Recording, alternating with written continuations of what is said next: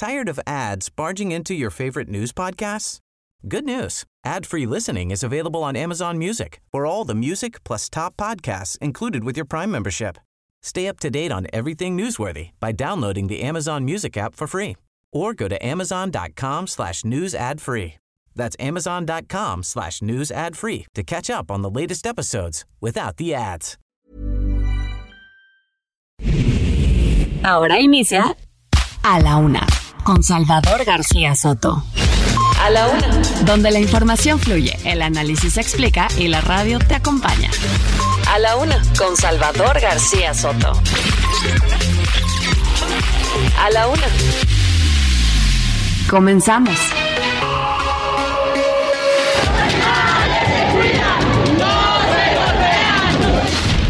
Insisto en que apoyaré a la candidata o al candidato que con solvencia moral, que sea decente, encabece los esfuerzos para recoger el tiradero de Morena.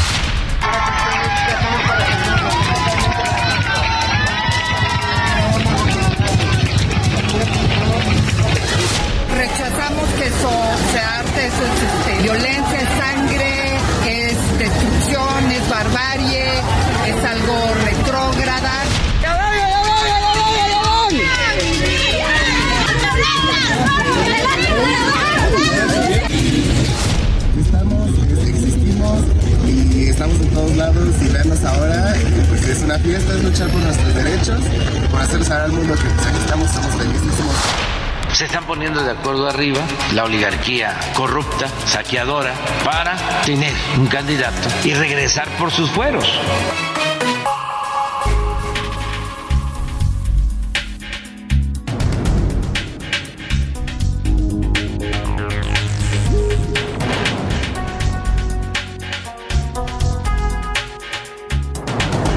Ya es la una de la tarde en punto en el centro de la República. Los saludamos con mucho gusto. Estamos iniciando a esta hora del mediodía a la una este espacio informativo que hacemos para usted como todos los días a esta misma hora del día. Aquí estamos listos para informarle, también para entretenerle y por supuesto para acompañarle en este momento de su día, en este lunes iniciando semana, lunes 26 de junio. Iniciamos semana y comenzamos a despedir el mes de junio. Estaremos cerrando ya esta semana el mes de junio, el sexto mes del año, para comenzar el segundo semestre de 2023 a partir del próximo primero de julio.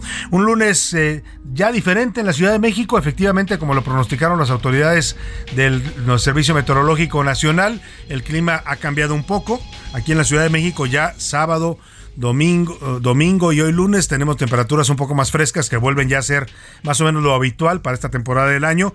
Vuelven un poco las lluvias también, lloviznas, todavía no ha caído una buena lluvia, una tormenta a partir de que tuvimos esa ola de calor tan fuerte. Pero hoy lunes estamos a 23 grados centígrados, se espera una máxima de 25, hay un 80% de probabilidades de lluvia. El día está nubladito, pues para que me entienda, esos días que se antoja pues no salir de la cama, estarse acostadito, ¿no? Con una bebida hidratante y estar relajado, pero bueno, ni hablar, los que tenemos que trabajar, los que tenemos que ganarnos la chuleta, como dicen, pues hay que, hay que darle, hay que darle con toda la semana y ya estamos listos para empezar con usted este espacio informativo. Me da mucho gusto darle la bienvenida, soy Salvador García Soto y a nombre de todo este equipo de profesionales que me acompaña, sea usted bienvenido a la una. Tenemos información importante que darle, lo más importante, solo lo más importante de lo que ha ocurrido en el panorama informativo de la ciudad, del país y del mundo. Se lo voy a estar reportando aquí en las siguientes dos horas. Tenemos temas importantes para estarle informando y este lunes lo vamos a dedicar musicalmente a, a, quien llaman el rey del pop. Usted se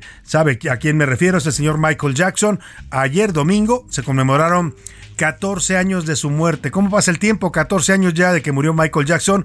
Nos tocó dar en vivo la noticia de la muerte de Michael Jackson. Estábamos haciendo entonces el programa de La Chuleta en Radio Fórmula con un gran equipo. Ahí estaban muchos eh, colaboradores que les mando un saludo. Javier Risco, Cristian Ahumada, el duende, al que usted ve ahora haciendo al peje ahí en el privilegio de mandar. estaba también Priscila Reyes, que también después estuvo aquí con nosotros encabezando la producción de este programa, era la productora, estaba Pepe Navarro y los Curuleros, estaba Enrique Canales, el maestro Canales, en fin, era un gran equipo también de colaboradores, Isaías Robles, que era nuestro jefe de información, hoy director de radio y televisión de información aquí en el Heraldo de México, en fin, eh, mucho, muy rápido pasa el tiempo y vamos a conmemorar 14 años ya este día de la muerte de Michael Jackson con música, por supuesto, que tiene que ver con el rey del pop. Algunos de sus grandes éxitos, de sus mejores canciones, se las estaremos tocando en este lunes. Saludamos a toda la República Mexicana, mando saludos afectuosos a toda la gente que nos escucha y nos sintoniza aquí en el Valle de México, en esta noble y leal Ciudad de México,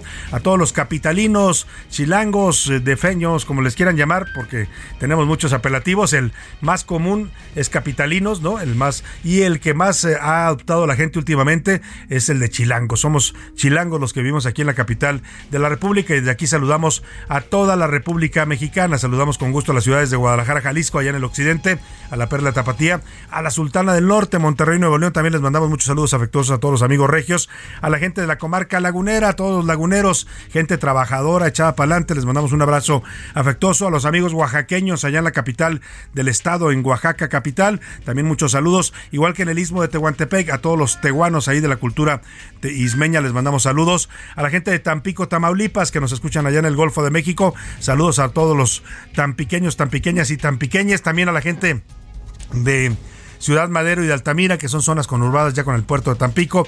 A Tuxtla Gutiérrez, Chiapas, también les saludamos con gusto a, a la capital de este estado, bello estado del sureste mexicano. A Chilpancingo, Guerrero, también les mandamos saludos afectuosos a todos los amigos de Chilpa, como le dicen cariñosamente a esta ciudad capital.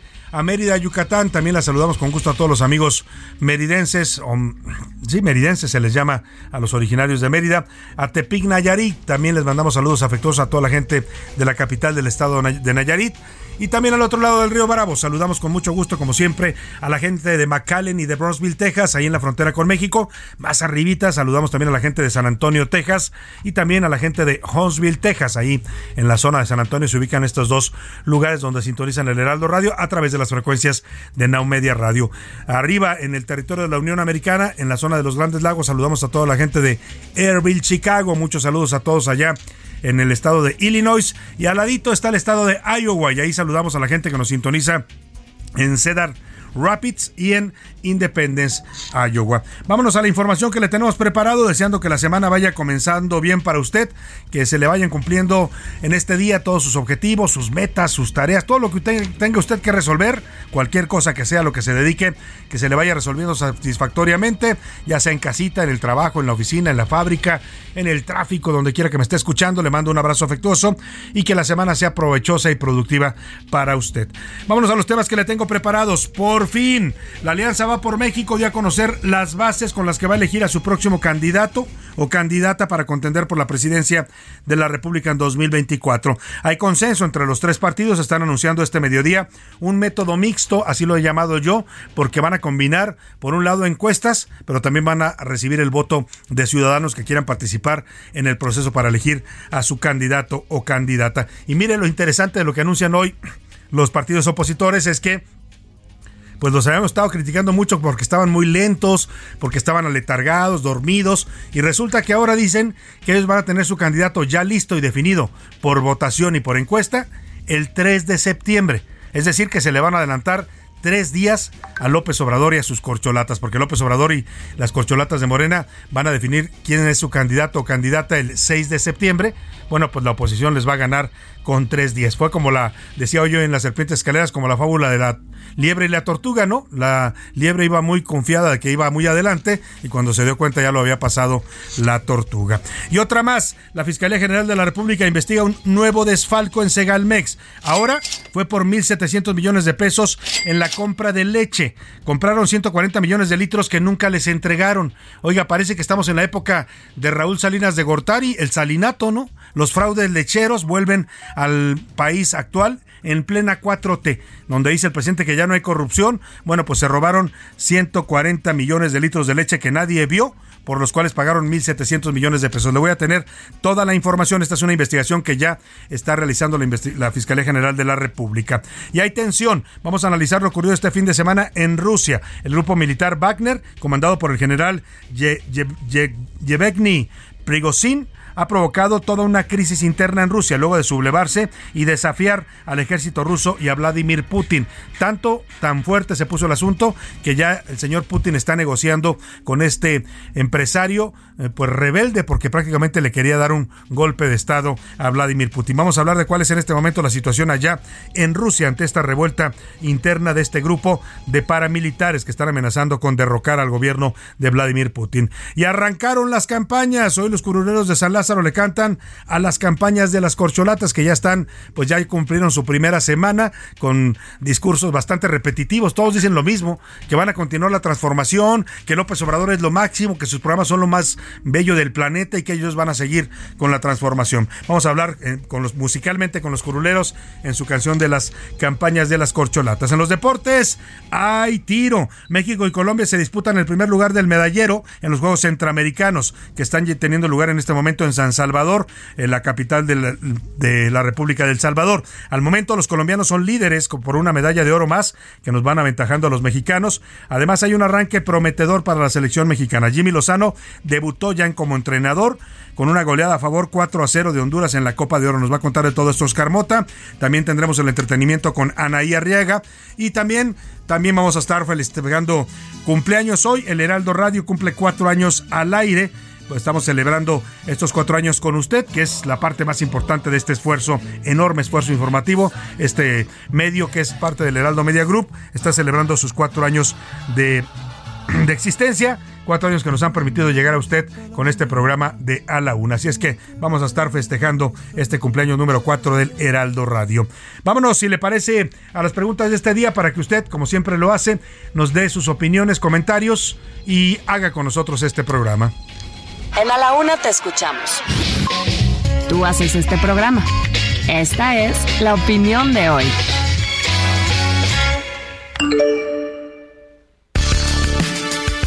Una de la tarde con 11 minutos y le hago las preguntas de este día. Eh, en este momento, eh, justo a esta hora del día, están definiendo ya los líderes de la coalición Va por México, de la oposición, pues la alianza opositora que va a enfrentar a Morena en el 2024, formada por el PRI-PAN-PRD. Han definido que el eh, Frente Amplio por México, así lo están denominando, lo están anunciando, va a ser el encargado de llevar a cabo la elección interna para elegir a su candidato o candidata a la presidencia de la República. Eh, están definiendo un método mixto en el que van a hacer encuestas para definir a los tres candidatos más populares y esos tres se van a enfrentar en una elección en la que podrá votar cualquier ciudadano que así lo desea. No necesita usted ser militante del partido. Lo único que están pidiendo es que la gente se registre antes del día de la votación, que va a ser por ahí del 3 de julio, de 3 de del 3 de septiembre, es cuando están planeando hacer su votación en 300 distritos electorales de la República. Usted se registra antes en el padrón y va a poder votar en esta primaria para definir quién quiere que sea el candidato de la alianza opositora. Yo le quiero preguntar, ¿usted cree que con eh, con estos métodos, con este método que define y con los rostros que ya conocemos de algunos de los aspirantes. Ahí está Santiago Cris del PAN, Lili Telles del PAN, está Enrique de la Madrid del PRI, Claudia Ruiz Macié del PRI, está también Silvano Aureoles del PRD, está Miguel Ángel Mancera, bueno, pues todos los que están, Beatriz Paredes también del PRI, con este método que están definiendo que es una especie de híbrido entre las encuestas que usa Morena y también van a ser una primaria con voto abierto de la población. ¿Usted cree que la alianza está en condiciones de competir para 2024? ¿Le pueden dar pelea a Morena, sí o no? El primero, sí, van a poder darle la pelea a Morena. ¿Hay con qué? Es la primera opción que le doy para que me responda. No, no se ven, no tienen no tienen gallo para poder competirle al candidato a la corcholata ganadora de Morena. O de plano, la alianza es un experimento fallido. ¿Qué piensa usted, no? Porque también hay quienes los ven así. La alianza va por México es un experimento fallido. El segundo tema que le pongo sobre la mesa para que nos dé sus comentarios y opiniones.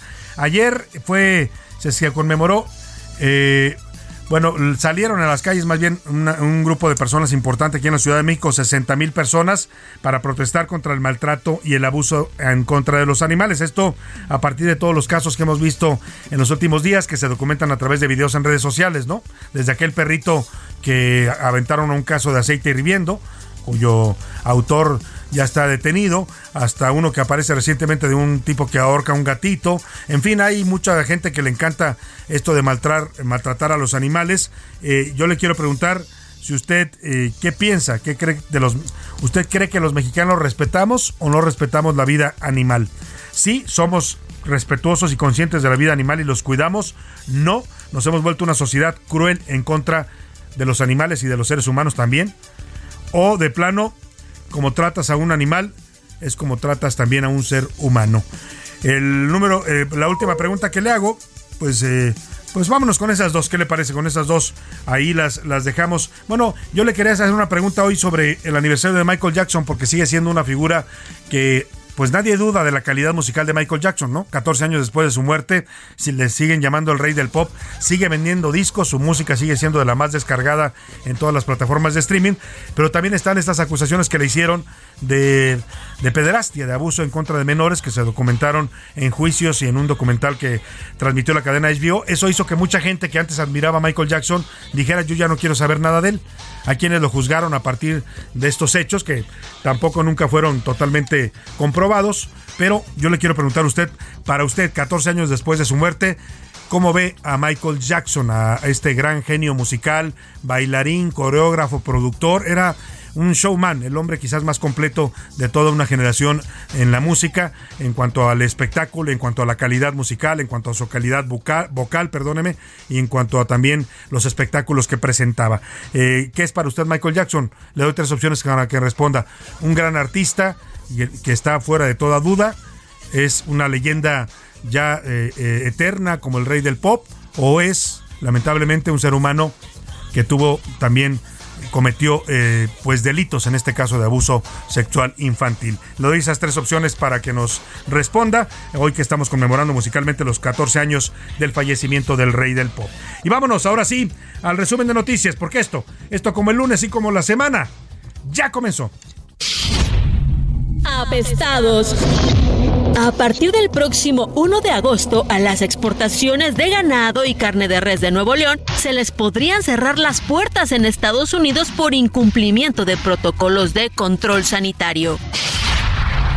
Necios.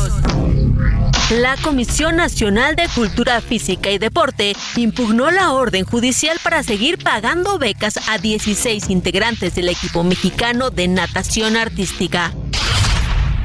¿Y Dinamarca? Usuarios y pacientes de la clínica Roberto Netel Flores de Liste en Chiapas denunciaron a través de un video que doctores tuvieron que realizar una cesárea mientras una gotera mojaba a la paciente en el quirófano. Buena inversión. En la próxima década, el Departamento de Transporte de Texas invertirá 10 mil millones de dólares en infraestructura carretera en El Paso, Laredo y Farc. Lucha conjunta. El secretario de Estado de Estados Unidos, Anthony Blinken, creó una nueva coalición de países para contrarrestar la amenaza que representan las drogas sintéticas ilícitas, mientras Estados Unidos presiona a China para que deje de exportar productos químicos utilizados en el fentanilo.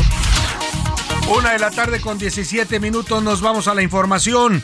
Oiga, la alianza opositora pues parece que se avisparon después de que todo el mundo los estaba cuestionando y criticando porque pues Morena andaba ya desatado, las corcholatas girando por todos lados, haciendo eventos de campaña, dando discursos, Marcelo Ebrard recorriendo el país, Claudia Sheinbaum también con sus mítines, Adán Augusto con publicidad por toda la República, Ricardo Monreal que ya anda haciendo su lucha y bueno, también hasta la corcholata verde, Manuel Velasco que ayer lo vi haciendo deporte ahí presumiendo músculo no en video en las redes sociales, Gerardo Fernández Noroña, hasta Noroña anda haciendo campaña, imagínese usted. Y la alianza parecía como adormilada. Bueno, pues se pusieron las pilas y el fin de semana definieron un nuevo método para elegir a su candidato, que es además un método bastante interesante. Eh, este mediodía están dándolo a conocer con casi media hora de retraso. El PRI, PAN y PRD han definido ya las bases el método y los tiempos para elegir a quién será su candidato o candidata a la presidencia de la República. Están ubicados en este momento en un hotel ahí en la Alameda Central eh, y desde ahí los tres líderes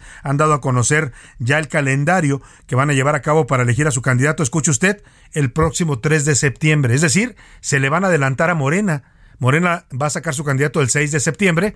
En una de esas el presidente lo modifica y dice, no, vámonos al primero de septiembre porque pues eh, los tiempos cuentan y ahora la, alianza opositora pues ya le va a ganar a Morena en cuanto a tener primero un candidato o candidata definida. El, ganador de un proceso que va a mezclar las encuestas, van a ser encuestas para depurar, como ahorita son como seis o siete los aspirantes del PRI-PAN-PRD, Van a hacer una encuesta que van a llevar a cabo el 3 de julio próximo, o sea, ya pronto. Eh, esa encuesta van a determinar quiénes son los más conocidos y solamente pasarán tres a la recta final. El próximo lunes hacen la primera encuesta, tres pasan a la recta final, que es este proceso en el que van a hacer un segundo sondeo Estamos hablando ya del mes de septiembre. Primero va a haber una serie de foros donde van a hablar los candidatos. Ahora nos va a explicar a detalle nuestra reportera Elia, Elia Elia Almanza, pero Elia Castillo, perdóneme, pero eh, después van a hacer una combinación entre una encuesta y también una votación en 300 distritos electorales del país, donde va a votar cualquiera que se inscriba en el padrón para esta elección interna, esta primaria que va a ser la Alianza Va por México. Vamos justamente con Elia Castillo, que se encuentra ahí en este hotel de la Alameda Central y nos reporta lo que han anunciado ya oficialmente como método, calendario y tiempos los tres partidos, los dirigentes del PRI, PAN y PRD. Elia, te saludo, muy buenas tardes. Muy buenas tardes, Salvador. Te saludo con mucho gusto a ti al auditorio. Como bien comentas, bueno, pues hoy las dirigencias del PAN, PRI y PRD que conforman esta coalición Va por México y representantes de la sociedad civil anunciaron la creación del Frente Amplio por México, junto con el método para elegir justamente a quien encabece a esta organización, eh, que bueno, van a conformar ahora los tres partidos y las organizaciones de la sociedad civil, que el día de hoy estuvieron al menos 100 representantes de esta. El, encargados también de elegir justamente o del proceso para elegir a este candidato, como bien comenta, será en tres etapas y escuchemos parte de lo que comentó Marco Cortés al respecto de esta de este anuncio y también de esta nueva conformación del, del frente opositor. Podrán participar todos, todos los que quieran elegir al responsable para construir el frente, todos quienes vean que las cosas en México van de mal en peor y quieren corregir el rumbo. Acá no hay invitados de primera, no son invitados VIP, como ocurrió ya saben dónde. Acá quienes quieran ser responsables de construir el frente podrán inscribirse y abierto Salvador, te comento que bueno tendrán los aspirantes eh, interesados en esta en este proceso que registrarse a partir del 4 de julio. Posteriormente, en la primera que forma parte de la primera etapa deberán reunir 150 mil firmas que serán de manera electrónica y quedarán registradas en esta plataforma de eh, de este nuevo frente. Y la segunda etapa, como bien comentabas, bueno, se someterá a un gran foro nacional, además de estudios de opinión pública en donde saldrán tres finalistas que también serán eh, sometidos a cinco foros regionales y posteriormente a nuevos estudios de opinión pública, los el mejor, el mejor evaluador o el que tenga la mayor este preferencia de los ciudadanos será quien eh, gane este proceso y será el próximo 3 de septiembre, antes, tres días antes del anuncio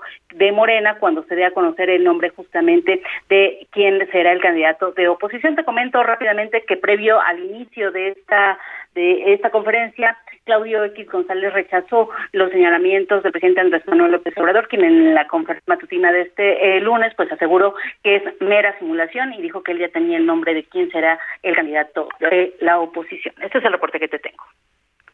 Muchas gracias, Elia Castillo. Pues vamos a estar atentos, como bien dices tú, y confirmas este dato. Le están tratando de eh, comer el mandado, por lo menos en tiempo, al candidato o a la corcholata oficial de Morena. Eh, tres días antes, la alianza opositora va a tener definido ya su candidato o candidata a la presidencia de la República. Vamos a estar muy atentos. Te agradezco mucho la información, Elia.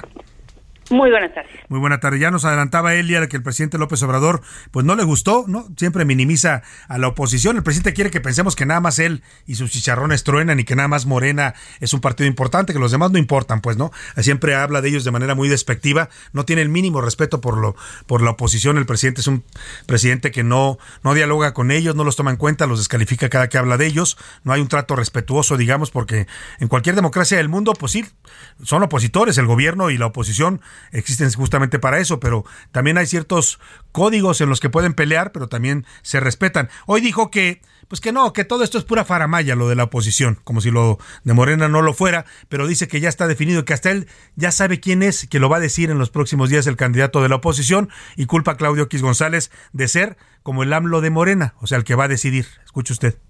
Conociéndolos, en unos días más hasta les puedo decir por adelantado quién va a ser el candidato de ellos. ¿Ya se imagina? En dos o tres días les digo. Y estoy seguro que no me voy a equivocar. En dos o tres días les digo.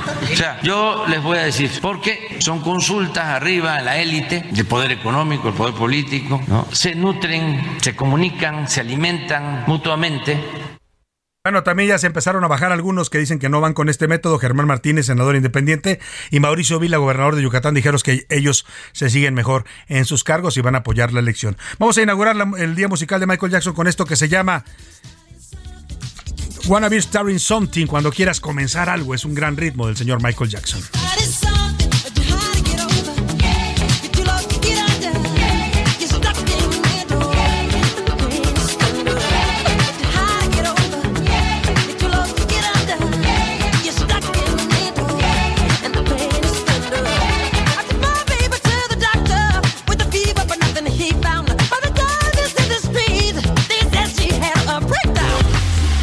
En un momento regresamos. Ya estamos de vuelta en A la Una con Salvador García Soto. Tu compañía diaria al mediodía. La rima de Valdés. ¿O de Valdés la rima? Todo el mundo habla de ellos, de lo que hacen todo el día, con singular alegría. De pelea ellos dan destellos. Son guapísimos y bellos, y el mundo los quiere ver y quienes tenían que ser corcholatos morenosos, la casa de los babosos que entre ellos quieren vencer. Tienen rating y los aman, en la calle los aclaman, pero aquí no hay expulsiones, eso sí que hay repulsiones. Entre ellos solo se escaman por ser el gran elegido. En sus giras se ha leído que se tiran entre ellos, porque el codazo es su sello. Muy cordiales, pues no han sido. Y no les habla la jefa, aquí entre ellos tienen jefe, que lleva por nombre el peje, y sus órdenes les deja, para obedecer sin queja, él conduce que no vea, mejor que la Galilea, él se merece una oda, por un show que está de moda, él puede hacer lo que sea. La carrera de Michael Jackson estuvo plagada de éxitos, pero también de polémica. El rey del pop estuvo acusado 11 veces de plagio. Entre esas canciones acusadas se encuentran Thriller y Billie Jean.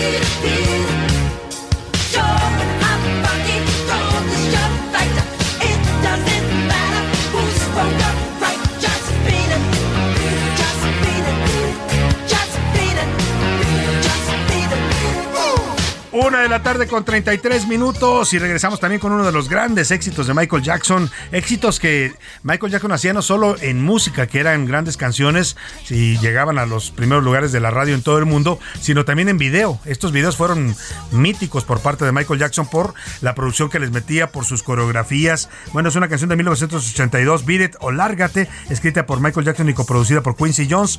Beat fue el tercer sencillo del álbum Thriller. Este tema llegó a platino en 1989 Después ganaría dos Grammys y dos American Music Awards. Es parte del esplendor cuando estaba en la cúspide de su éxito el señor Michael Jackson, que hoy recordamos a 14 años de su muerte.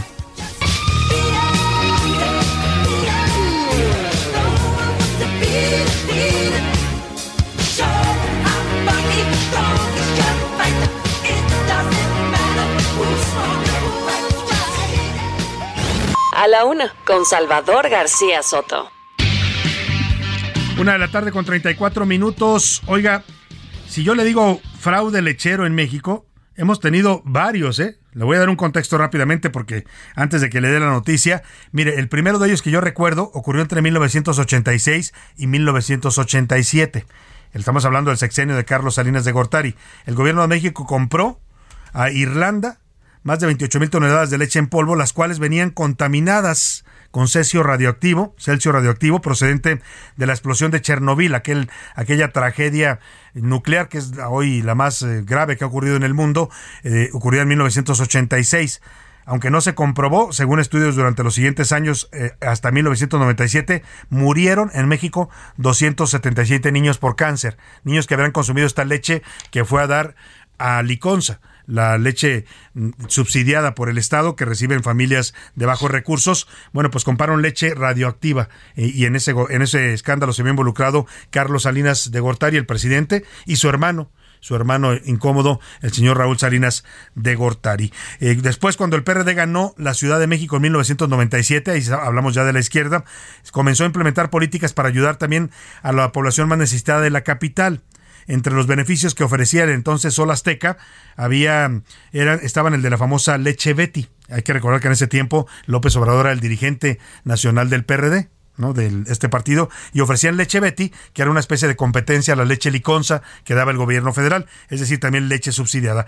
Pero para 1999 la Secretaría de Salud del gobierno de la Ciudad de México informó que la leche Betty no solo tenía pocas grasas, escasas proteínas y nulo calcio, o sea, era agua pintada, para que me entienda usted. Y además encontraron bastantes bacterias coliformes, heces, pues, heces fecales, encontraron en esta leche que le daban a la población de más bajos recursos. Anteriormente, la Procuraduría Federal del Consumidor había alertado de que esta leche registraba un alto nivel de bacterias de hasta 300 veces superior al permitido para fabricar la leche Betty, donde por cierto estuvo involucrado en este escándalo, entonces creo que era diputado, el actual jefe de gobierno, Martí Batres, se vio involucrado también en este escándalo de la leche Betty. Le hablo de estos dos fraudes lecheros porque, bueno, se supone que las cosas habían cambiado en la 4T y que ya no había corrupción, por lo menos eso dice el discurso del presidente. Va a dar un va a tener un evento el presidente que yo comentaba el pasado el pasado eh, viernes, ¿no? En la columna de Serpientes Escaleras, en donde decía que iba a ser el día de la glorificación de López Obrador, porque va a ser un evento, mire, lo organiza, el organizador se llama López Obrador. El que va a decidir eh, la, la orden del día se llama López Obrador. El que va a hablar y el único que va a hablar se llama López Obrador. Al único que le van a aplaudir se llama López Obrador. Y entonces es el día de López Obrador. Va a celebrar cinco años de su triunfo en las urnas y va a ser el día como que aquí estoy, soy el máximo líder, la transformación. Hoy dijo que ya va a entregar la estafeta, más adelante le pongo el, audio, que ya va a entregar la estafeta cuando ya hay una corcholata, él ya se va a hacer un lado, ya no va a ser dirigente de la cuarta transformación. Mira, ahora entendemos, él, él no se asume como presidente de todos los mexicanos, él dice que es el dirigente de la cuarta transformación, o sea, de su partido, pues. Le platico esto porque justo en este discurso seguramente vamos a oír que todo está muy bien, que la corrupción se acabó, que el país está en paz, que todo está tranquilo, que eh, estamos con una economía bollante, pero la realidad es que la corrupción está infestada todavía en el actual gobierno de la 4T. Y para prueba esto que nos cuenta Milka Ramírez, encontraron un fraude lechero ahora en la 4T, en Segalmex, que ya pues ya tiene varios antecedentes con la estafa de Segalmex con los alimentos, que fueron más de 15 mil millones de pesos documentados, y ahora se suma este, súmele este, 1.700 millones pagaron por leche en polvo, que nunca llegó al país. Mil Ramírez nos cuenta. Desfalco en Segalmex. El organismo fue desfalcado por dos empresas por 1.700 millones de pesos. Las compañías iban a procesar leche bronca para entregar leche en polvo y crema. Al final, se quedaron el dinero y no entregaron nada. La Fiscalía General de la República detectó el desfalco doble hecho por las empresas comercializadoras de productos lácteos de la Laguna, a quien Segalmex pagó 1.228.4 millones, 243.7 por procesamiento y 984.7 por 120.5 millones de litros de leche. La otra es Grupo Vicente Suárez 73, a la que se le entregó un contrato de 458.6 millones de pesos, 191.4 por procesar la leche y 267.3 por 20.2 millones de leche que no devolvió. Ambos contratos fueron firmados por Liconza y Liconza en 2020. Según la Fiscalía, en total, 294 millones de pesos fueron dispersados o triangulados a cuentas bancarias de empresas y particulares. En el caso de Soprolac, transfirió 117.7 millones a ocho personas físicas y morales entre enero del 2020 y diciembre del 2021. Se trata de Oscar Iván Medina González, Importaciones Juárez Martínez, Lecuisin Banquets, El Trébol de San Juan, Juan Carlos Burillo González, Productos Loneg, Carlos Ernesto Herrera Reza y Servicios Domincil. Mientras que el Grupo Vicente Suárez 73 transfirió 176.2 millones a 11 compañías y personas, entre ellos nuevamente Productos Loneg, además de negocios estratégicos de infraestructura, comercializadora Mainur, Polietilenos del Sur, Printa Laminación y Carlos David. Para la una con Salvador García Soto, Milka Ramírez.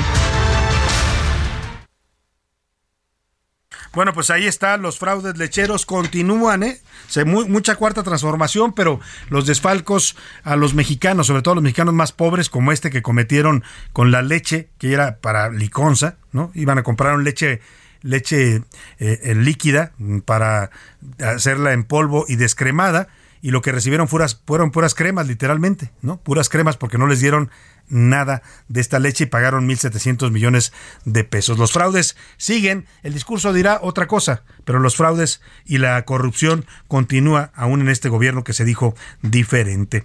Oiga, y vamos rápidamente a escuchar esto que le decía el presidente hoy, dice que en cuanto esté el candidato de Morena, él se va a hacer un lado, ¿eh? que ya su, su tiempo ya está terminando, o sea, seguirán la presidencia, terminará la presidencia, pero que ya no va a figurar él, que ahora quien dirija la cuarta transformación va a ser el candidato o candidata que elijan los morenistas.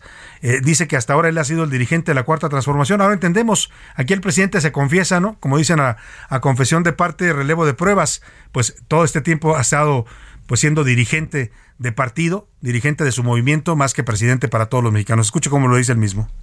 Hay un proceso de renovación en la dirección del movimiento de transformación de Morena. Eh, yo ya voy a entregar la estafeta yo en septiembre dejo de pues, representar al movimiento de transformación y surge un dirigente, hombre o mujer, que se va a hacer cargo de la conducción de todo el proceso hacia adelante. Entonces ya entrego esa responsabilidad y me dedico un año a concluir todo lo relacionado con las obras de gobierno. No dejo de ser presidente ahora entendemos muchas cosas, ¿no? O sea, todo este tiempo se ha dedicado más a ser dirigente de su movimiento político que presidente del país. Hasta donde yo entiendo, votamos por López Obrador, los que votamos por él, para que fuera presidente de, todos los mexicanos, no para que dijera un movimiento político.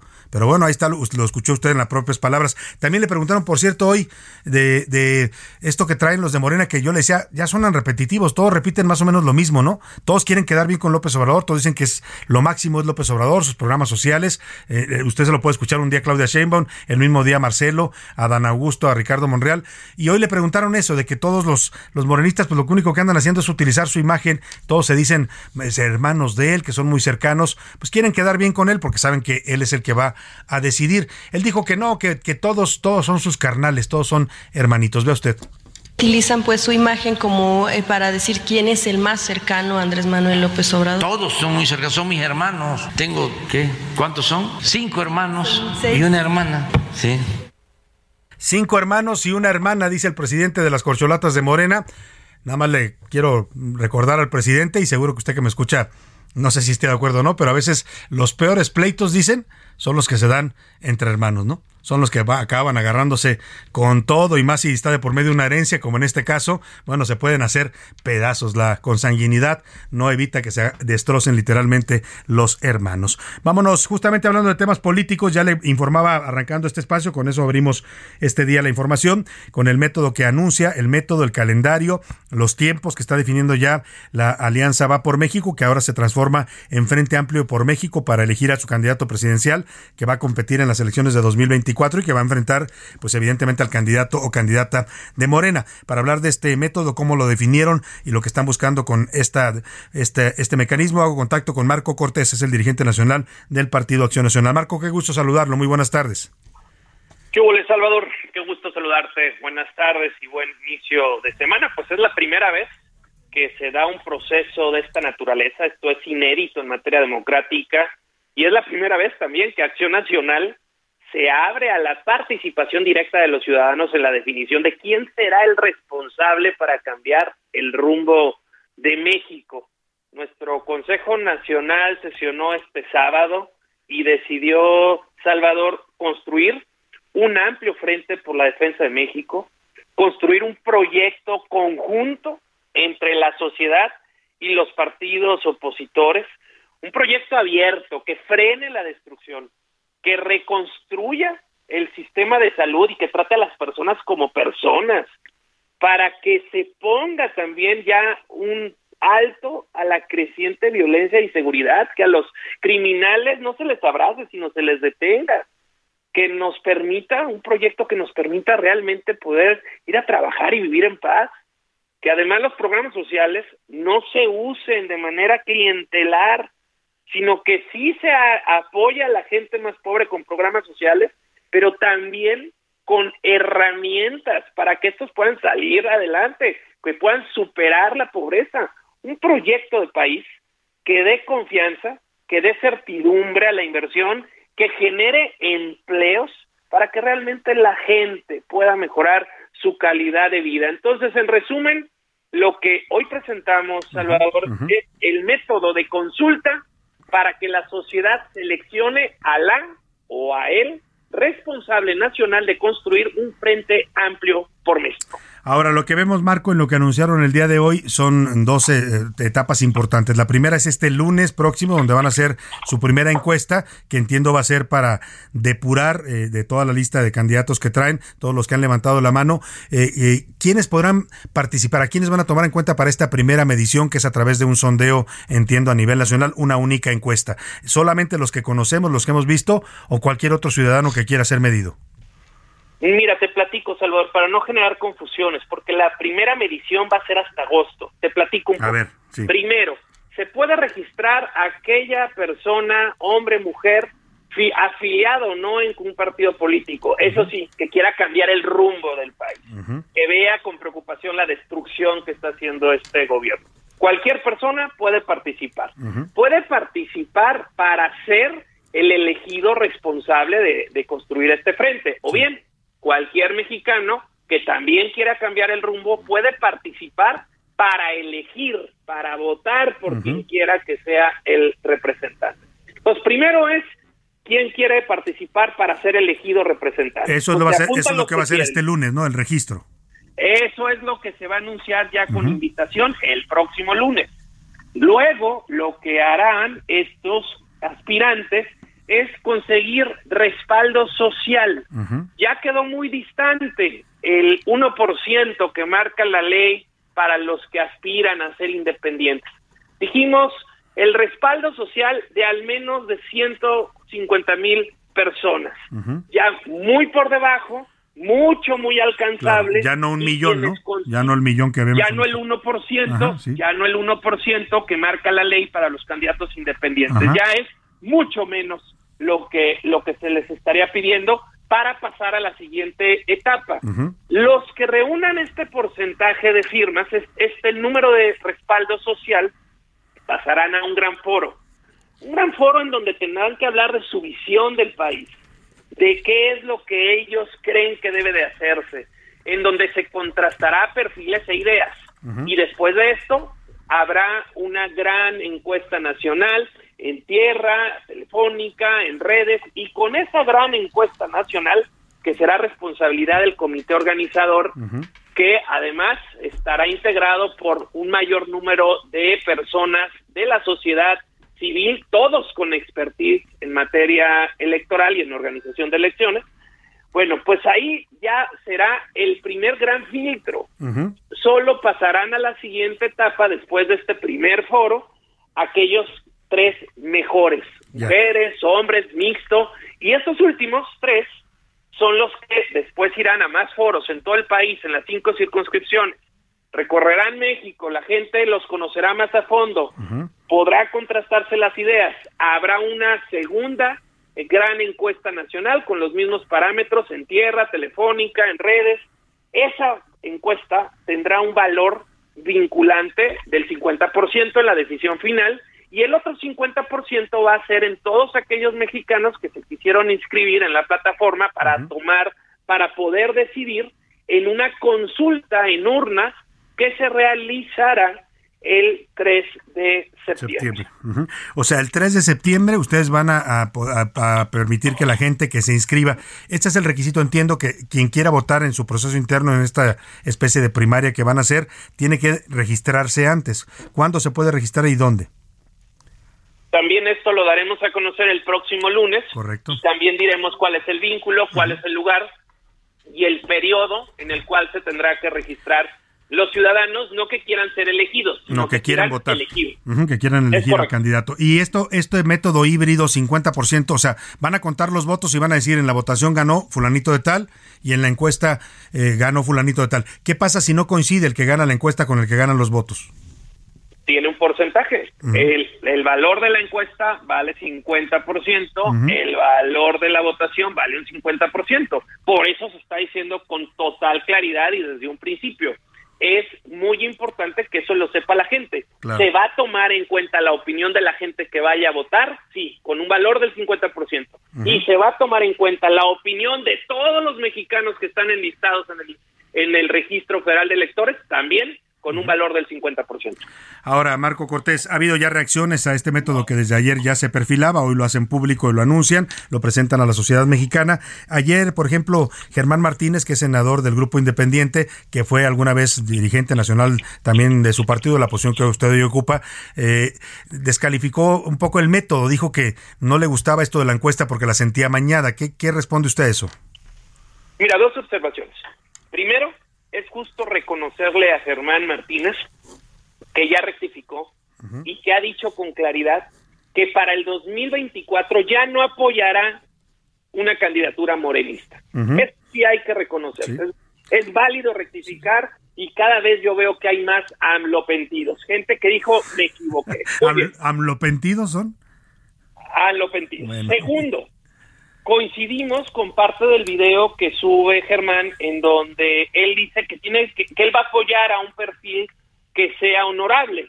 Pues parte de la resolución que aprobó el Consejo Nacional del PAN es que el perfil que resulte postulado deberá contar con solvencia moral, buena fama pública, así como tener la capacidad de gobernar bien, de generar condiciones para la existencia de gobiernos de coalición y compromiso con el fortalecimiento democrático, el federalismo, la separación de poderes, colocando a la ciudadanía como la primera beneficiaria.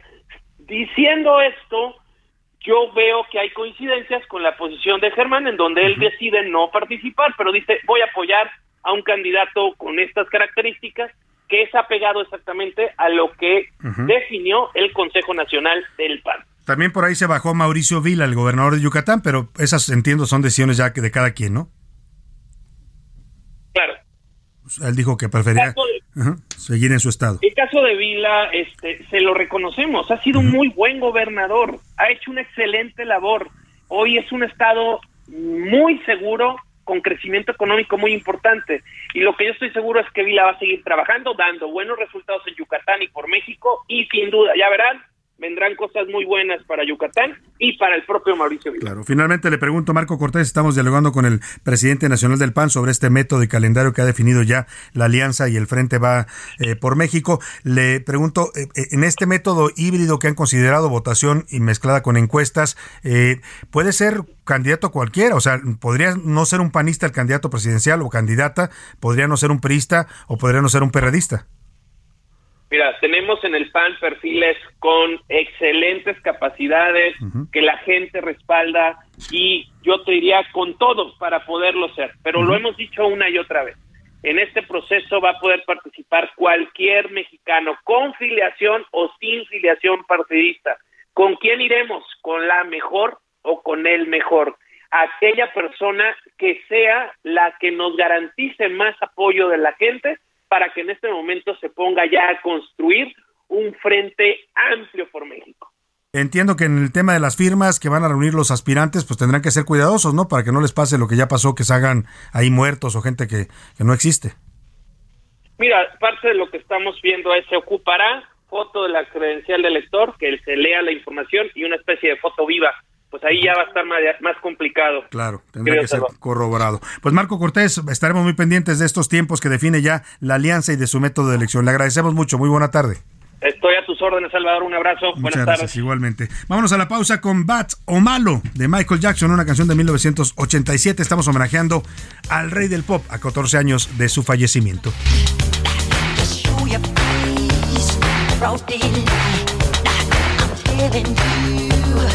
How I feel. wanna hit your mind. Don't you dare jump on, jump on, get on me. Alright. I'm giving you a count three. Just show your stuff or let it be. I'm telling you, so watch your mouth. I know you can. En un momento regresamos. Ya inicia la segunda hora de A la Una con Salvador García Soto. A la Una. Donde la información fluye, el análisis se explica y la radio te acompaña. A la Una con Salvador García Soto. A la Una. Comenzamos. El famoso moonwalk o paso lunar fue un paso de baile que Michael Jackson popularizó en los años 80. Lo presentó por primera vez durante la presentación de Billie Jean en 1983 para ser exactos. Sin embargo, el paso originalmente fue creado en los años 30 por Charles Chaplin y en los 70 por David Bowie.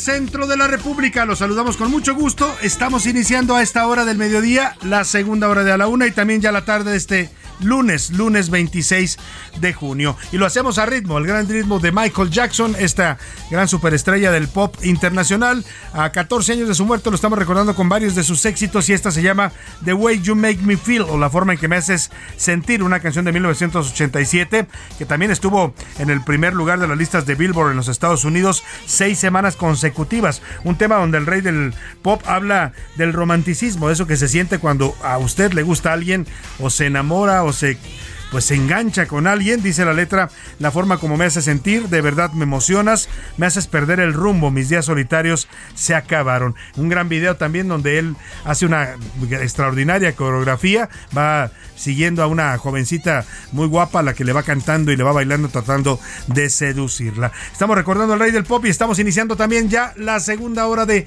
A la Una. Vamos a la segunda parte de este espacio informativo, todavía con mucha información, historias, noticias, entrevistas. Le voy a tener todavía información importante en esta segunda parte. Vamos a escuchar sus comentarios, sus opiniones, la rola de los lunes de los curuleros de San Lázaro. En fin, tenemos mucho todavía para compartirle en esta segunda parte, pero como siempre, como siempre, a esta hora del programa, lo más importante es escucharlo a usted. Antes de irnos a sus opiniones, escuchamos un poco más de Michael Jackson, recordándolo a 14 años de que partió, víctima pues de una complicación de, la columna que se le complicó ahí un malestar que tenía. Una, muchos pensaron también que era sobredosis de medicamentos contra el dolor.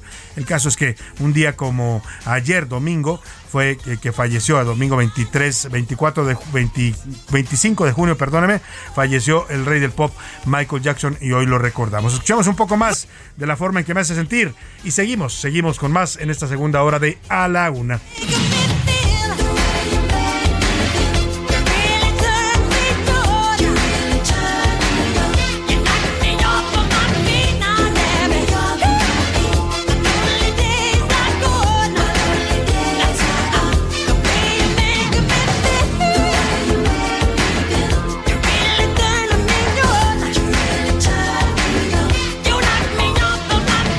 De la tarde, cuatro minutos. Y en esta segunda parte de A la Una le voy a comentar de esta rebelión ocurrida el pasado, eh, pues en los últimos días. Eh, hubo tensión, muy grave tensión en Rusia, porque el grupo Wagner, que encabeza el señor Yevgeny Prigozhin, un empresario metido a, a crear este grupo de fuerzas paramilitares, el grupo Wagner, le declaró literalmente la guerra al gobierno de Vladimir Putin. Amenazó con tomar el poder en Rusia y esto provocó una serie de movimientos pues delicados en este país importante en la geopolítica política mundial. Le voy a tener todo el reporte y también lo que decidió hacer Vladimir Putin, que al final termina negociando con este empresario. Lo que son las cosas, le servía la comida a Vladimir Putin, este Yevgeny Prigozhin, era uno de los proveedores de banquetes para el Kremlin y después hoy está desafiando el poder de este presidente dictador, el señor Vladimir Putin. Le voy a tener todo el reporte y la explicación de lo que está ocurriendo en estos momentos allá en Rusia. También este sábado, 250 mil personas salieron a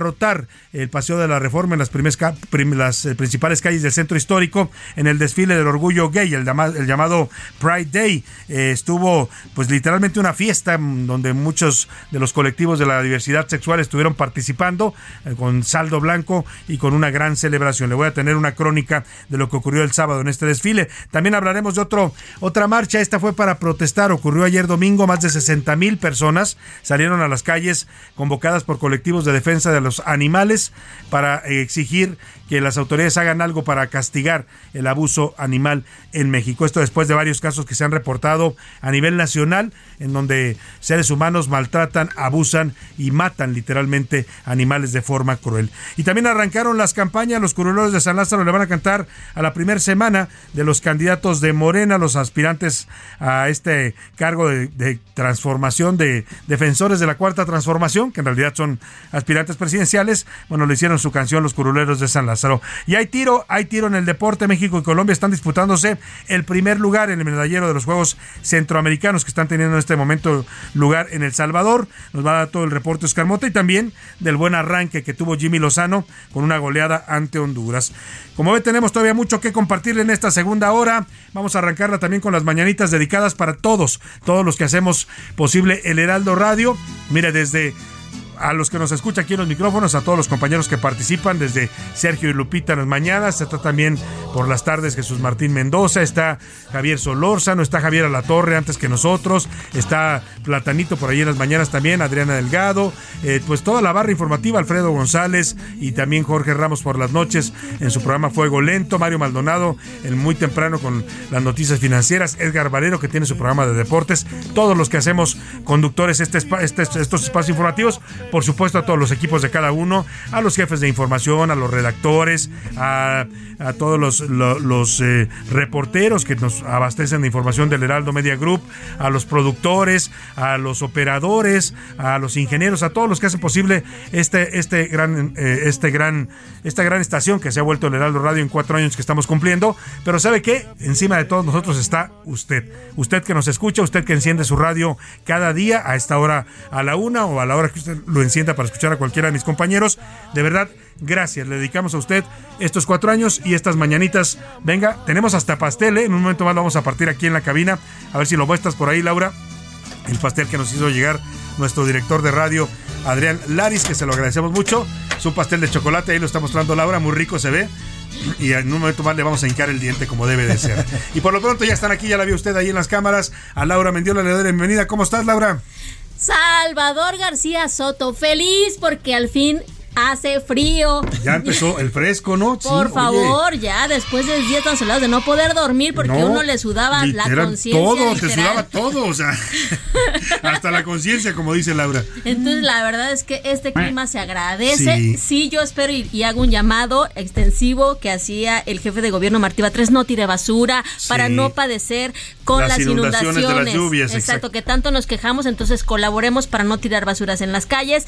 Ya el sistema de aguas hizo el desasolve previo, ya no estamos preparados aquí en la Ciudad de México. depende de nosotros. Y depende de nosotros también poner el granito de arena. Pero no conforme, Salvador, traigo otra buena noticia porque. Se acerca el fin de mes, ya está es la última semana de ya Viene la quincena ya viene la quincena, pero además varios ya porque Pero además, Salvador, ya comenzamos a cerrar el ciclo escolar. Ya. Porque en, solo 19, en solo 19 días, ah, los primeros días de julio, ya la SEP dio el calendario escolar. Salen el 19 de julio los chamacos y entran hasta agosto, Salvador. Entonces, la verdad es que yo sí creo, y a mí me encantaba oír estas noticias ah, cuando era chiquilla, que ya nada más eran estos últimos eh, días, ¿no? que van ya nada más a exámenes. Exacto, ya, ya están las calificaciones prácticamente, ya los maestros, ya van a veces sí, a veces Sin un uniforme, ¿no? La mala noticia es para los papás que tienen la verdad que batallar a la chamacada ¿Qué hago con los chamacos en casa, no? La verdad que a la ciudad le viene bien porque baja el tráfico, ¿no? Cuando los niños, sobre todo primarias y secundarias, salen de la escuela, disminuye mucho el tráfico. Pero el problema, como dice bien Laura, es para los papás que, ¿y ahora qué hago con el niño, no? No, pues está es un problema tenerlos en casa todo el tiempo. Y damos la bienvenida, también fue niño alguna vez, aunque casi todavía lo, es. José Luis Sánchez, bienvenido José Luis. Salvador García Soto, mi querida Laura Mendiola, muy contento de arrancar esta semana, cerrando ya prácticamente el mes de junio. Vaya mes el que tuvimos este mes. Vaya, vaya mes, vaya calores, vaya todo lo que sufrimos. Y bueno, pues vamos ya a entrarle ahora sí, de hecho y de lleno al próximo semestre, que se va a poner mejor, Salvador. A mejor el calor del clima ya se fue, pero el calor político va a estar, Salvador. Va a seguir todavía, ¿no? Ahora con ya la alianza que tiene su método y sus tiempos, pues va a ponerse interesante la pelea presidencial. Eso sí, los problemas siguen, ¿eh? Ah, la violencia en el país, la inseguridad, la falta de medicamentos, todo eso sigue, pero pues a ellos no les importa, ellos lo único que quieren es buscar el, hueso, de la presidencia. Oiga, y dicho esto, vamos a lanzar la pregunta en este espacio. ¿Qué dice el público? ¿Y qué dice el público? La una Jacoba ya desde el Estado de México o desde Mordor, como él mismo lo dice, nos dice, todo bien con el método de la oposición, pero cuando renuncian a sus cargos las corcholatitas del PAN, PRI PRD, ¿para cuándo van a salir de esos cargos públicos? Saludos. No, establecieron eso en, el calendario, se nos pasó a preguntar solo Seguramente el lunes lo van a dar a Seguramente el lunes lo van a conocer, ¿no? Nos dice por acá, eh, buena tarde, don Salvador. El PAN en su momento le ganó al PRI con Fox cuando este partido, el PRI, era de primera línea. Ahora para ganarle a Morena eh, necesitan más que lo que están llevando el día de hoy. Son al final las mismas caras, los mismos apellidos y los mismos políticos. ¿Cómo es que quieren ganar? Saludos, no dice la señora Silvia. Ojo, en el proceso puede inscribirse cualquiera, ¿eh? O sea, usted se refiere a los que están, yo coincido con usted, muchos ya son muy vistos, Santiago Krill, Enrique de la Madrid, pero se puede inscribir cualquiera. En una de esas ahí va a aparecer también seguramente Gustavo de Hoyos, Laura, que es el que se me ocurre que anda ahorita ahí. Andaba por ahí de José Ángel Gurría, ¿no? O sea, yo creo que va a haber varios, varios que si quieren pueden entrarle. ¿eh? es más, vamos a apoyar a Laura. Yo la estoy convenciendo porque se lance y se inscriba el lunes en la candidatura. Con L de Laura, ya estamos armando su. Con L de Laura, su campaña. Mi, marketing. Para reír como ella en el país. O sea, cualquiera puede inscribirse en teoría, ¿no? Coincido con usted en que los gallos que nos han mostrado hasta ahora la oposición, pues no, no tienen las patas muy atractivas. Nos dicen por acá, saludos Salvador Tania Ramírez. Salvador y equipo, tengo 17 años. El próximo año votaré por primera vez para presidente. Durante toda mi vida, mi corta vida, he visto gobiernos del PAN y del PRI, todos ellos una porquería. Este gobierno no es, eh, no es igual, o, perdón, este gobierno es igual o peor, nos dice Tania. ¿Qué hago como joven, Salvador? No me siento representada por estos dinosaurios del PRI, del PAN y del PRD y por Morena, bueno, mucho menos. Qué decepción. Saludos desde Monterrey, 37 grados. Dice pregunta la de Tania, le mando un saludo de entrada y, eh, representa lo que dice Tania, Laura, lo que están sintiendo muchos jóvenes en este momento en México, porque efectivamente ellos eh, pues conocieron el, algunos no conocen, pero conocen por sus padres la historia de lo que fueron los gobiernos del PRI y del PAN, coincido con ella, no hay uno que se salve, ¿no? Y ahora pues lo que estamos viendo en Morena tampoco es atractivo. ¿Y qué van a hacer muchos jóvenes? Lamentablemente, Laura, esa decisión le corresponde a cada uno de ustedes, pero pues, eh, pues tendrán que elegir, ¿no? Hacia dónde quieren, hacia dónde quieren moverse. La abstención también es una, una, una forma de protestar, dicen, o de votar yo soy más de votar por alguna de las opciones, pues a veces, lamentablemente, ¿La yo, menos peor? Es lo que te iba a decir, Laura. Nosotros, mi querida Tania, hemos tenido que votar en muchos casos por el menos peor, ¿no? Lamentablemente. Es que en una democracia como la mexicana, a veces las opciones pues no son las mejores. Entonces, pues si tú quieres ejercer tu derecho, tendrás que hacerlo por el que te parezca menos peor. ¿Y qué, y qué hacer cuando ves el chapulineo? De que renuncian del PRI y se van a Morena, que renuncian pues del PAN y apoyan a Morena, que los de Morena ya, ya mejor se van de independientes, Exacto. ya sí el verde sí y hoy mañana no, y entonces, ¿qué haces cuando es la misma clase política que se mueven diferentes partidos? O sea, dices, sí, es peor la confusión. Pero ánimo, Tania, yo creo que es una decisión que tiene que tomar cada joven en, en su reflexión, ¿no? Y si es, no es fácil, yo lo, lo entiendo cuando tú lo preguntas, todavía a mí me tocó crecer en el que yo crecí siendo antiprista, o sea, yo por naturaleza votaba contra el PRI, ¿no? Porque esa era mi esencia y así me enseñaron en, la universidad, en mi familia. O sea, había que derrotar a un sistema que era el PRI y lo derrotamos, lo sacamos en el 2000 del poder. Le dimos una oportunidad a los panistas, tampoco fueron con todo respeto, la, lo que se esperaba para México, tampoco nos dieron un cambio positivo. Y en 2018, pues la gente volvió a confiar en otra posibilidad de cambio que fue López Obrador, y el resultado cinco años después, porque cada quien saque sus, conclusiones. Pues mira, nada más como dato, Salvador, de los 91 millones de votantes que van a ir a las urnas el próximo año, casi 40 millones son jóvenes entre 19 y 18 años que van a ellos van a definir la 39 años, entre 19 y ojalá participen, ¿eh? porque muchos de ellos yo he escuchado a jóvenes de, la edad de Tania que dicen, yo mejor no voy a votar porque está tan feo todo, tan negro el panorama, lo veo que no, mejor no voto, ¿no? Pues Tampoco me parece opción, pero es decisión de cada quien. Buenas tardes, Salvador. Lo dicen por acá. el tema de Morena no tiene perdón de Dios ni de la ciudadanía, con otro desfalco de 1.700 millones de pesos del erario público. ¿Quién lo va a, quién lo va a terminar pagando? Tú, mis hijos, mis, nuestros hijos y nuestros nietos. Al final, al final nadie está haciendo nada. Y lo peor, ¿sabes qué es? Esos desfalcos de Segalmex son contra la gente, Laura, que menos tiene. Dice el eslogan del presidente que primero los pobres, pero los pobres han sido los más perjudicados también. Sí les da su dinerito, ¿no? Tres, cuatro mil pesos o lo que les da cada mes y que ayuda a muchas familias, pero eso no ha resuelto para nada los problemas de la gente ni de la pobreza. Así mira, nos dice por acá el señor Manuel desde Oaxaca. Eh, buenas tardes, Salvador. Eh, mientras sean políticos, sean del color que sea, siempre nos van a engañar, nos van a prometer y al final es lo mismo, no nos van a cumplir nada. Por eso yo ya no creo en los, en los políticos, nos dice el señor Manuel. El eslogan, me acordé de un personaje que sea Cristian Ahumada, el duende, que decía de los políticos, prometer y prometer hasta ya sabe usted y después olvidar lo prometido. Exactamente. Alejandro Ortiz de Guadalajara nos dice, la alianza PRI, PAN y PRD está más muerta que toro de corrida o gallo de pelea. Esto me lleva a ver que en México solo ciertos, solo ciertos eh, políticos se protegen entre ellos y al final, al final no hay un solo gallo y nadie dice nada. Me gustó eso de toro de corrida o gallo, de, pelea. se refiere cuando ya lo sacan del ruedo, ¿no? Exactamente. Los pobres gallos ya todos después Y habla sobre Michael Jackson y dice, al final, eh, Jackson es una gran leyenda. Todos los casos en su contra fueron desestimados. Lo defiendo, sí, si fuera culpable deberían de publicarlo, pero hasta ahora no hay nada formal en su contra y sigue siendo quien fue y quién será el gran rey del pop. Saludos con Tejuino, nos dice Alejandro. Muchas gracias, saludos Alejandro y salud con Tejuino también. En Twitter, ¿qué dice nuestra comunidad en arroba ese García Soto, Laura? Salvador, precisamente siguiendo con el tema de Michael Jackson, ¿cómo lo ve? El 22% como un gran artista, el 44% dice que como una leyenda y el 33% pues que sí considera que cometió delitos. Y eh, hablando de las personas que salieron a las calles en contra del maltrato y abuso animal, ¿usted cree que los mexicanos somos respetuosos de la vida animal? El 8%, el 8% Salvador que sí. Solo el 8%. Solo el 8%. El 52% que no, que somos seres crueles.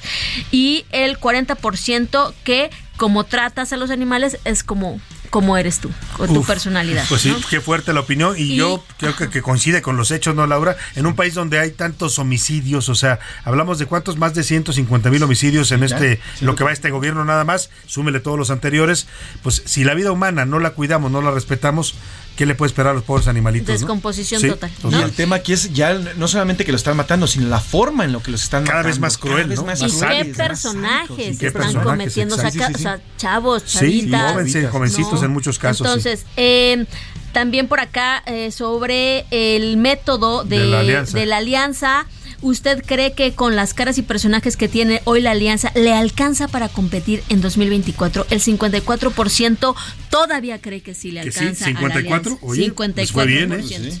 El 34% no, no tienen un gallo y el 13% que la alianza es igual a un mal experimento. Yo diría que en la democracia se vale se todo. Vale. En la guerra y en el amor y en las elecciones se vale de todo. Yo creo que en la democracia. Sobre todo en México. En la, en la, democracia cualquier cosa la verdad es que puede pasar. Sí, sí. Ahora depende de ellos también hacerlo atractivo para la gente, ¿no, Laura? O sea, que se junten lo puedo entender porque pues el enemigo está muy grande. O sea, Morena cada vez se ve más, más fuerte y más invencible. Pero pues que presenten buenas propuestas y buenas caras para convencer a la gente, sobre todo para lo que la gente necesita. Eh, ¿Más mensajitos brevemente? Tenemos más mensajes, Salvador. Nos saluda por acá el señor Aldair Rodríguez. Saludos, Salvador. Sobre el tema de los animales, hemos perdido el amor por la vida ajena, el amor por los seres vivos que compartimos este planeta. Y eso nada más nos muestra cómo nos hemos perdido como seres humanos. Saludos, Salvador. La verdad es que cada que se, se cometen ese tipo de actos también se deja de ser un poco humano, ¿no, Laura? O sea, tratar a mal los animales es un reflejo de inhumanidad. Sí, nos dice por acá Rodolfo Rojas. Saludos, Salvador. Eh, no tienen en la alianza candidatos para competir con Morena y entre más se tarden, más lejos se va a ver que vayan a ganar. Saludos, Salvador, nos dice por acá. Y el maltrato animal incluso va en la contaminación de los de las aguas de los ríos, de los mares, Salvador. O sea, no solamente es con no las solo es que los, que los, que los ahorquen o los habiten en un caso hirviendo, es contaminar su ambiente, destruir su hábitat. Eso es también un maltrato a los animales. Los dejamos sin comida, sin alimento y sin casa. Luego, ¿por qué vemos a los osos en Monterrey invitándolos a las fiestas, comiéndose O a los pobres osos polares que los vemos todos flacos ahí en el Polo Norte. ¿no? tienen ni dónde encontrar. Lo dicen por acá el señor Juan Algarabía.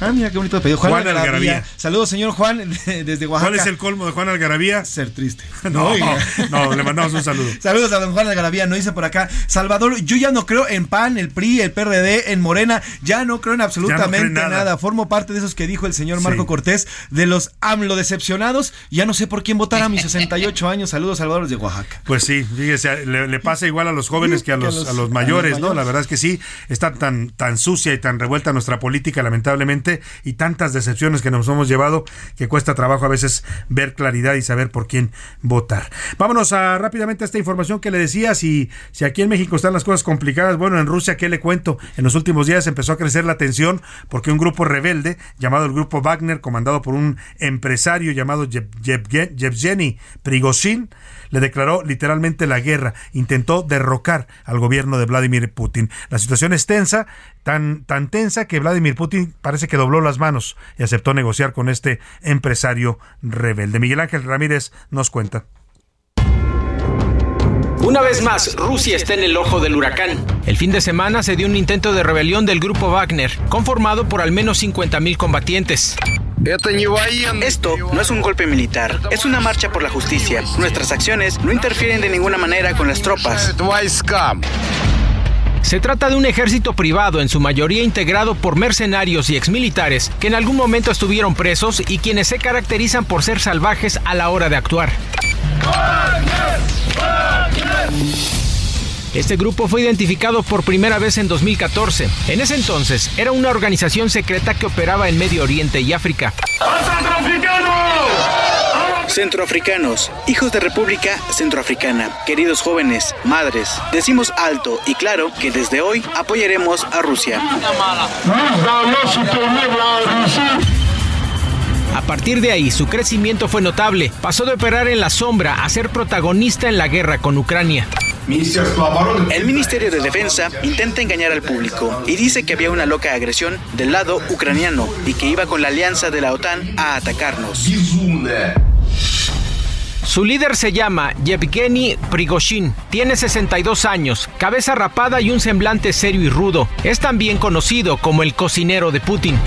Y esos indeseados, que no nos están dando ninguna maldita munición, estarán en el infierno, comiendo sus malditas entrañas. Incluso a finales de la era soviética pasó una década en prisión. Posteriormente vendía comida hasta ser un multimillonario que se codeaba con grandes empresarios rusos. El año pasado registró a la agrupación como empresa, a tal punto de abrir una sede en San Petersburgo. Así, el grupo Wagner y su líder pusieron en alerta a Rusia y al mundo por un nuevo conflicto. Con información de Iván Márquez para la una con Salvador García Soto, Miguel Ángel Ramírez. Los deportes en A la Una con Oscar Mota.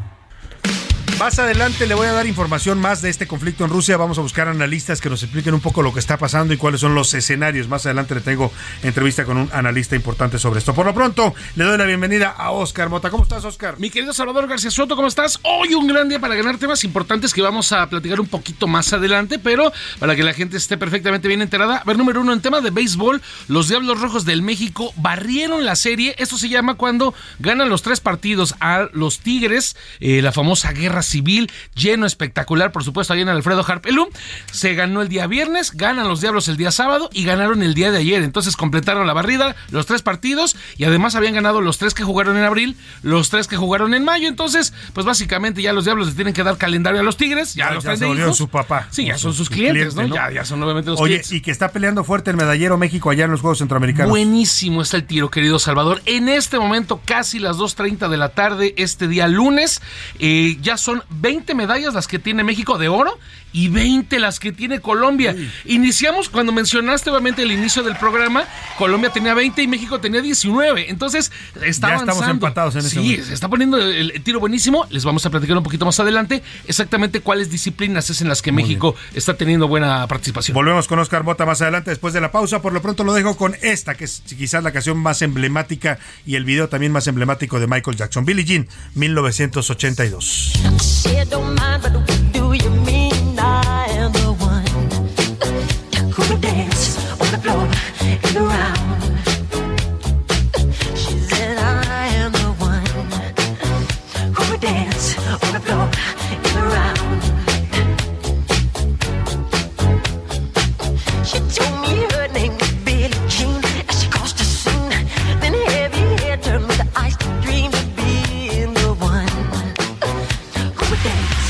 En un momento regresamos. Ya estamos de vuelta en A la Una con Salvador García Soto. Tu compañía diaria al mediodía.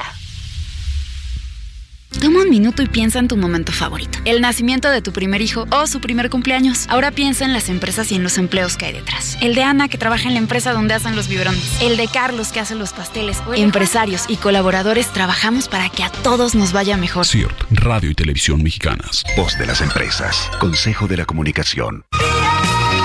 Michael Jackson era tan excéntrico que tenía un chimpancé de 3 años llamado Bubbles, quien le ayudaba con tareas cotidianas.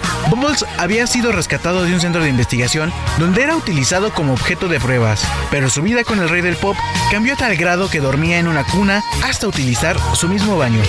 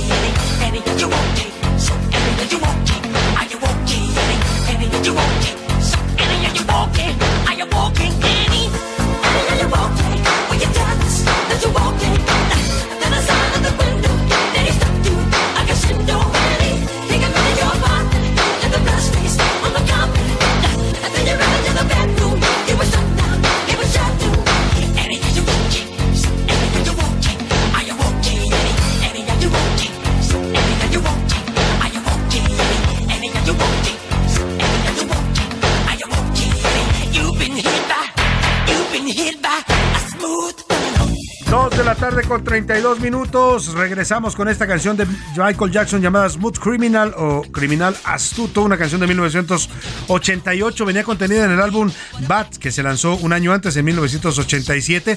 Fíjese, se dice que originalmente no estaba contemplada para este álbum porque Quincy Jones, esta leyenda también de la música en Estados Unidos, eh, que fue una gran pareja creativa junto con Michael Jackson, no la veía suficientemente atractiva y bueno, hoy es uno de los grandes éxitos de Michael Jackson, junto con el video que también tiene una coreografía extraordinaria, como todos los videos de Michael Jackson. Escuchemos un poco más de Smooth Criminal y seguimos con más aquí en la laguna.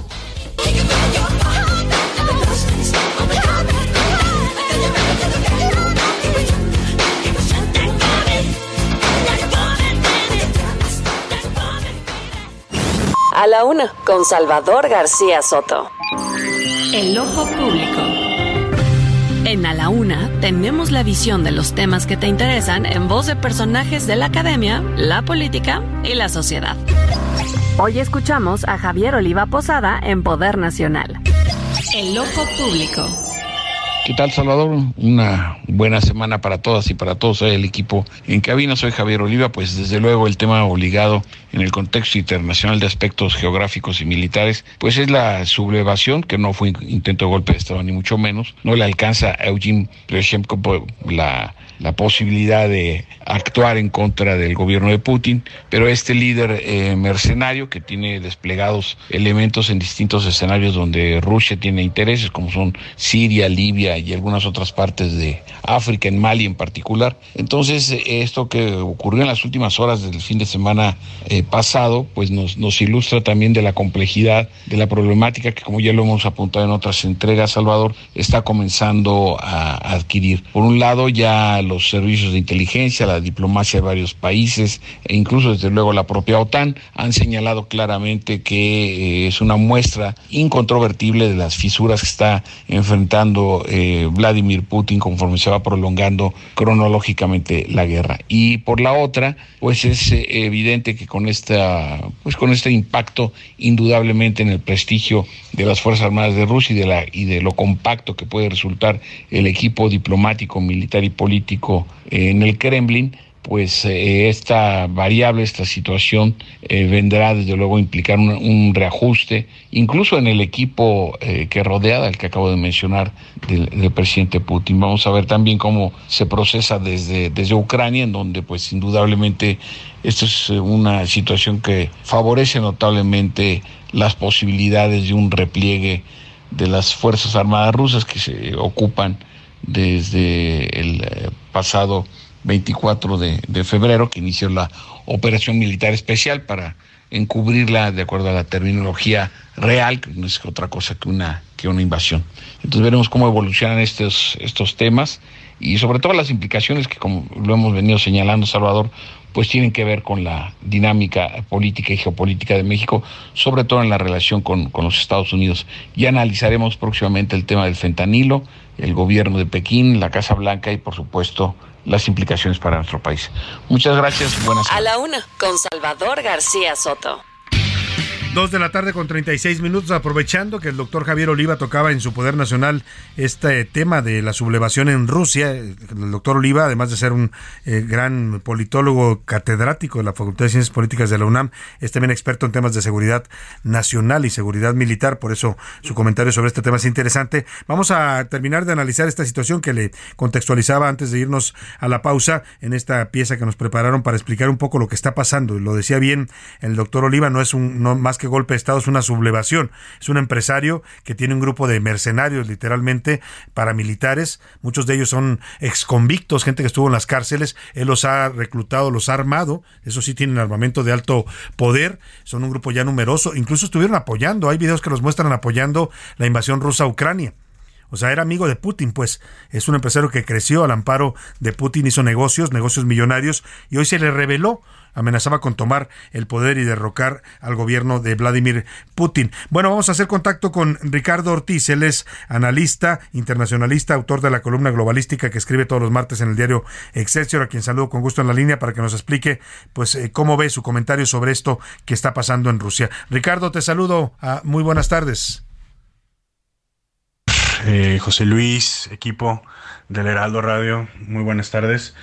Lo que ha sucedido este pasado fin de semana en Rusia solamente es una señal de cómo están, se están haciendo las cosas dentro de la guerra y también cómo se están moviendo los tableros dentro de Rusia y la cúpula más cercana al presidente Vladimir Putin. Un um, conflicto interno entre el Ministerio de Defensa de Rusia y el equipo Chevaka Wagner de Yevgeny Prigozhin que se ha venido dando por meses, todavía antes de que cayera la ciudad de Bakhmut en el este de Ucrania, y continuamente hemos estado viendo acusaciones por parte de, de Prigozhin, eh, más que nada denunciando corrupción, denunciando cómo se están haciendo mal las cosas en la, en la, en la guerra o en esta operación militar eh, de Rusia. A todos yo creo que nos cayó como sorpresa lo sucedido en Rostov y todo lo que iba a poder suceder tal vez en Moscú, eh, pero ya era una bomba de tiempo que se iba a dar tarde o temprano, tal vez un conflicto menor entre el Ministerio de Defensa y el equipo Wagner. Eh, sin embargo, pues pudimos ver nosotros eh, lo que sucedió este viernes y sábado pasado. Eh, y que al final terminó yo creo que en un fiasco y que al final también no sabemos a ciencia cierta al 100% qué es lo que va a suceder en los próximos días o en las próximas semanas, pero hay información el día de hoy más que nada en donde sí, eh, ya se le vio a Yevgeny Prigozhin en Bielorrusia, se está autoexiliando en Rusia y a la vez también pues es una negociación que se llevó a cabo con el presidente de Bielorrusia, de Bielorrusia, perdón, Alexander Lukashenko, el cual pues negoció toda esta parte para que no se derramara más sangre entre el gobierno ruso y, y el grupo Wagner. Se habla de que un campamento militar podría ser eh, abierto próximamente en el este de Bielorrusia. Eh, y bueno, hay mucha confusión, hay muchas cuestiones que si bien por el momento no sabemos, eh, me parece que no acaba por completo lo que se viene en las próximas semanas. Todavía no se le retiran o no se le quitan los cargos a Prigozhin por parte de la justicia rusa y es un show, una telenovela que todavía va a seguir eh, pues en los próximos días o en las próximas semanas. Y otra cuestión que se me hace muy interesante es la debilidad y la imagen que da Vladimir Putin al estar negociando con un líder mercenario, con una persona que no tiene nada que ver directamente con el gobierno ruso, y lo cual afecta no solamente a la imagen, sino a la reputación del Kremlin, del presidente mismo y de todas las instituciones rusas. Yo creo que tendría que haber algunos cambios en el Ministerio de Defensa porque las cosas tampoco nos están haciendo del todo bien. Les mando un saludo a todos y que estén muy bien. Gracias por el espacio. Muchas gracias a Ricardo Ortiz con este comentario, pues se lo dice él, lo, al final lo que deja, porque pues fue la, el intento de rebelión, después eh, terminan negociando, el señor eh, Prigozhin huye eh, de, de, Rusia, eh, va a ser seguramente detenido en las próximas horas, pero lo que se exhibe es la debilidad que tiene en este momento el gobierno de Vladimir Putin. Eso es lo delicado, pues, ¿no? Que un empresario haya podido desafiar y lo haya puesto en jaque, porque así lo tuvo por varias horas, bueno, pues eso exhibe que efectivamente Vladimir Putin no está tan fuerte como quiere aparentar ante el mundo. La guerra lo ha desgastado, los rusos están molestos con él porque los obligó a ir a una guerra que no, no, no querían, nunca quisieron, nunca la aprobaron la mayoría de la población rusa y hoy ahí están las consecuencias. Oiga, rápidamente vamos a temas más locales. Llovió fuerte, pero muy fuerte en Tuxtla Gutiérrez, Chiapas. Saludamos a la gente que nos escucha por allá y lamentablemente las lluvias tan intensas que tuvieron el fin de semana dejaron dos personas muertas. Un joven fue arrastrado por la corriente y otro es un muy lamentable. Hay un video que circula en redes sociales eh, donde un hombre que está ayudando a, a otras personas, un carro que se queda atascado en el agua, lo van empujando y él de pronto cae a una alcantarilla abierta y bueno, lamentablemente también falleció. Vamos contigo, José Torres Cancino, te saludo allá en Chiapas. Cuéntanos, muy buena tarde. Salvador, buenas tardes. Llueve sobre mojado en Chiapas debido a las intensas lluvias que se han registrado durante el fin de semana y las primeras horas de este lunes. En Tuxtla Gutiérrez, al menos 15 colonias han resultado afectadas por los intensos chubascos y lamentablemente dos personas han perdido la vida. Uno de ellos, un hombre de 25 años que fue arrastrado por un río en la mancha urbana de Tuxtla Gutiérrez y otro hombre de 48 años que ayudaba a un automovilista que había quedado atrapado entre la corriente a salir. Lamentablemente fue absorbido por un alcance alcantarilla y su cuerpo fue buscado durante dos días. Hoy ha sido localizado en las aguas del río Grijalva. Hasta el momento hay afectaciones también en Tapachula, donde dos ríos se desbordaron y provocaron afectaciones en decenas de viviendas en el ejido Álvaro Obregón. Y el reporte de protección civil aquí en Chiapas es que prevalecerán estas condiciones, este mal tiempo para las próximas horas, al menos durante lunes y martes, por lo que hicieron el exhorto a la población a extremar precauciones para evitar este tipo de situaciones y por supuesto que haya decesos. Salvador, el reporte desde Chiapas. Muchas gracias, José Torres, allá en Tuxtla Gutiérrez. Les mandamos un abrazo pues a las familias que están afectadas por estas muertes y bueno, pues a cuidarse y a protegerse de estas intensas lluvias que seguirán eh, abatiéndose sobre el territorio chapaneco. Oiga, y el fin de semana aquí en la Ciudad de México, el sábado, ya eso lo habíamos anticipado, el viernes se realizó el desfile del orgullo gay, el llamado Pride Day, así lo celebró la comunidad LGBT eh, y, más, eh, pues con una gran fiesta, la verdad el centro histórico se convirtió en una gran fiesta, mucho color, mucha fiesta, muchos disfraces, algunas polémicas entre los colectivos de la diversidad que tenían sus diferencias, pero en general fue un evento pacífico y en el que además de celebrar también pues se recuerdan los derechos y todavía los pendientes que hay para la, con las diversas comunidades eh, en, eh, en, aquí en, en, el país. Nos explica Luis Pérez Curteda esta, esta croniquita que nos hizo del desfile.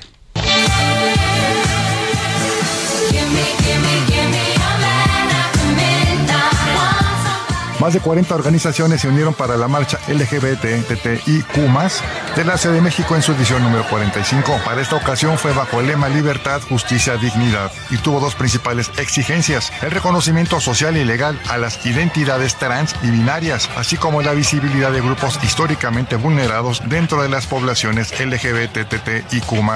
Encabezados con una lona con la frase por nuestros muertos, un contingente salió también desde la Glorieta de la Palma.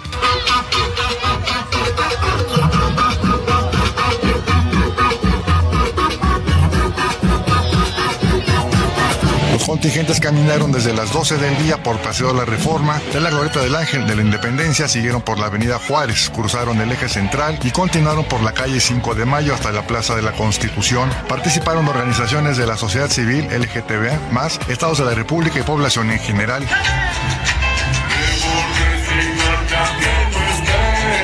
Después de las 14 horas, los primeros contingentes llegaron a la Plaza de la Constitución, donde se realizó un concierto.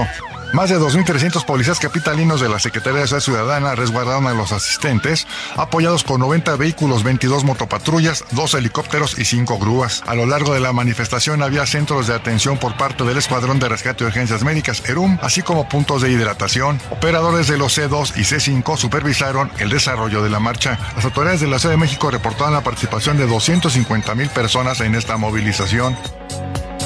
1969 en el bar Stonewall, en la calle Christopher de Greenwich Village, en donde partió la primera marcha del orgullo. El 26 de julio de 1978, durante la marcha por el aniversario de la Revolución Cubana, un grupo de 30 personas integrantes del Frente de Liberación Homosexual de México se sumaron a esa manifestación. Se le considera como la primera marcha del orgullo gay en México. Al año siguiente, en junio de 1979, se realizó otra manifestación a favor de los derechos de los homosexuales donde se exigía la libre expresión sexual y se condenaba la represión social y policíaca. Luis Pérez Coutar. Los deportes en A la Una con Oscar Mota. Oscar, nuevamente te saludo. Mi querido Salvador García Soto, platicábamos hace unos instantes de este gran tiro que tiene la delegación mexicana contra la colombiana. Hace escasos 10 minutitos, 20 a 20, medallas de oro. Empatados. Cayó la 21 de Colombia hace unos caray. instantes, querido Salvador, pero seguimos obviamente, eh, se ha ganado Estamos muchísimo. en la pelea, pues, digamos. Y sobre todo dominando las aguas, querido Salvador, amigos. Eh, el equipo de natación artística, por cierto, de nado sincronizado, también por supuesto en kayak y demás, se está haciendo buen papel, levantamiento de pesas, es en lo que también se están ganando buenas medallas. Al instante, a ver, eh, hay que recordar a la gente que nos escucha que en este tipo de competencias, ¿no? Centroamericanos, Panamericanos y Olímpicos, lo que más cuenta son las medallas de oro. Entonces, en el acumulado, por ejemplo, Colombia tiene 38 completas, eh, bueno, eh, totales, y México tiene 54, pero bueno, Colombia tiene 21 de oro, 7 de plata y 10 de bronce. México al momento tiene 20 de oro, 21 de plata, 13 de bronce, y en un tercer lugar está Cuba con 10 de oro. Vamos a escuchar. O sea, le vamos ganando a Cuba, no es menor No, en no los es para nada centroamericanos, menor. ¿eh? porque Cuba es la potencia. Y viene nuevamente también los- el boxeo y demás. Entonces, insisto, van tres días de centroamericanos. Se está poniendo muy interesante. Escuchamos a Edna Carrillo, judoka mexicana. Ella ganó plata, pero tiene un mensaje muy importante y el sentimiento que le genera participar en estos juegos. La verdad es que estoy muy contenta. Ha sido todo un proceso desde el año pasado que volví luego de, de haber sido mamá. Quería regresar con todas las ganas. Semana pasada apenas eh, tuve una lesión de rodilla. Vine a darlo todo, a dejar todo el corazón porque yo sabía que podía muy a pesar de todo y de todos. Y la verdad es que estoy muy, muy, muy contenta. Estoy orgullosa de mí. Como bien lo platica Edna, estoy orgullosa de mí, regresa después de una lesión y además fue mamá, querido Salvador. Entonces, pues ahí compitiendo O final. sea, doble medalla, doble, doble logro para ella. Doble, triple, no, triple Venga. logro, por supuesto. Un gran abrazo. Por último, el día de ayer, 4-0 México a la selección de Honduras, debut de la Copa Oro.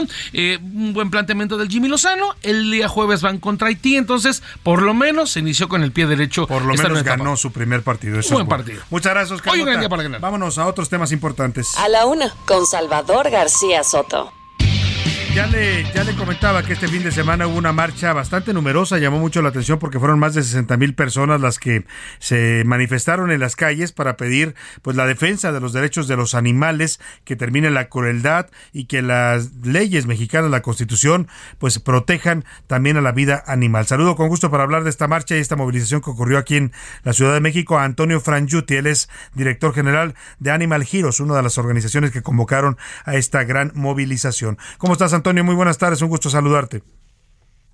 Gusto saludarte, Salvador, a tus órdenes para hablar de los animales y esto tan maravilloso que acaba de pasar ayer. Cuéntanos esta marcha, la verdad es que sorprendió la capacidad de convocatoria. Antonio, ¿por qué ayer y por qué esta convocatoria para que la gente saliera a pedir eh, defensa de los derechos de los animales? Bueno, porque ayer quizá casual la, la, la fecha no tiene que ver con los animales, pero sí con los casos cada vez más recientes, más crueles, más frecuentes de maltrato animal. Eh, que no sé si significa que está creciendo el maltrato animal, pero sí la conciencia. Y sí que hoy todos somos reporteros y tenemos en nuestra cámara, con todo el respeto a los reporteros que sí hacen un buen trabajo, tenemos nuestra cámara en la mano y podemos denunciar lo que está pasando. Entonces nos damos cuenta de todo el maltrato que hay y que llevamos años pidiéndole al gobierno que legisle al respecto y ahora probablemente lo hagan. Ahora, eh, sí es cierto lo que dices tú, se, se exhiben más, son más visibles estos abusos a los animales, quizás siempre ocurrieron y no los veíamos, pero ahora el tema es qué tanto, lo que ustedes están pidiendo es legislar y castigar duramente con penas importantes este maltrato animal, qué tanto hemos avanzado, porque veo que hay estados que ya tienen sus propias legislaciones, pero a nivel federal, ¿cómo estamos? Eh, casi, casi todos los estados la tienen, excepto Oaxaca, una legislación al respecto, y todos lo tipifican como maltrato animal y con cárcel, excepto Chiapas, pero las penas son muy bajas, entonces casi nunca alguien que maltrata animales entra a la cárcel. Por eso queremos hacerlo a nivel federal, por el Código Penal Federal, y necesitamos también una ley que proteja a todos los animales, porque no existe. Hay una ley que protege a los silvestres, pero solamente, y nos hace falta esa otra ley desde 2016 la hemos propuesto tres veces, dos veces en el Senado y uno en diputados, y no ha avanzado. La segunda que falta sería para animales domésticos. Para todos los animales. Todos Eh, no, no se puede hacer, bueno, podría hacerse quizá una ley para animales domésticos, pero bueno, se quedan fuera todos los demás Ajá. y además es muy difícil definir incluso domésticos. Hay quien piensa que un tigre o un león es un animal que ya podemos tener en casa. Sí, sí, sí, pues sí, los tienen muchos, ya los hemos visto como a veces causan problemas. Ahora, eh, la petición sería directa, pues supongo al gobierno y al Congreso, sobre todo, que es quien tiene que legislar en esta materia, Antonio. Exactamente, a los dos y también al presidente que ya se, se pronunció respecto a esto, respecto a que iba a meter iniciativas para que los animales sean considerados sintientes. Esto nos dará oportunidad de hacer mejores legislaciones, pero también a los legisladores, que no les tiemble la mano ante quienes explotan animales, sean peleadores de gallos, eh, corridas de toros, taurinos, eh, perdón, galleros, este, vendedores de fauna silvestre, crimen organizado que tiene mucho que ver con el tráfico de animales, que no les tiemble la mano. Somos muchísimos ciudadanos, la gran mayoría, que queremos que se protejan los animales. pues va, ahí está la manifestación. Yo creo que la, la cifra de ayer y lo que se vio en las calles, Antonio, es bastante evidente. Veremos ahora cómo responde a esto el Congreso y también supongo que ustedes buscarán contacto con algunos de los grupos legislativos para impulsar esta legislación que yo coincido con ustedes es urgente en México. Justamente ya tenemos ese contacto, tenemos una bancada animalista desde hace muchos años, solo de repente se duermen por, por este temor, quién sabe, pero viendo todo esto seguramente se pondrán las pilas y entonces estaremos legislando por los animales. Pues vamos a estar muy atentos y dando cabida, por supuesto, y espacio a estas demandas de defensa y de derechos de los animales. Antonio Frangiuti, director general de Animal Heroes, gracias, gracias por esta, por esta plática. Gracias a ti, Salvador, y eso, entrar a Animal Heroes y conocer todas nuestras campañas. Un, abrazo a todo. todo Igualmente para ti, puede entrar ahí a su página y ahí puede apoyar también usted esta lucha por la defensa de los animales. Es una organización civil que apoya sin fines de lucro la defensa animal. Vámonos rápidamente al entretenimiento con Anaí Arriaga. El entretenimiento con Anaí Arriaga.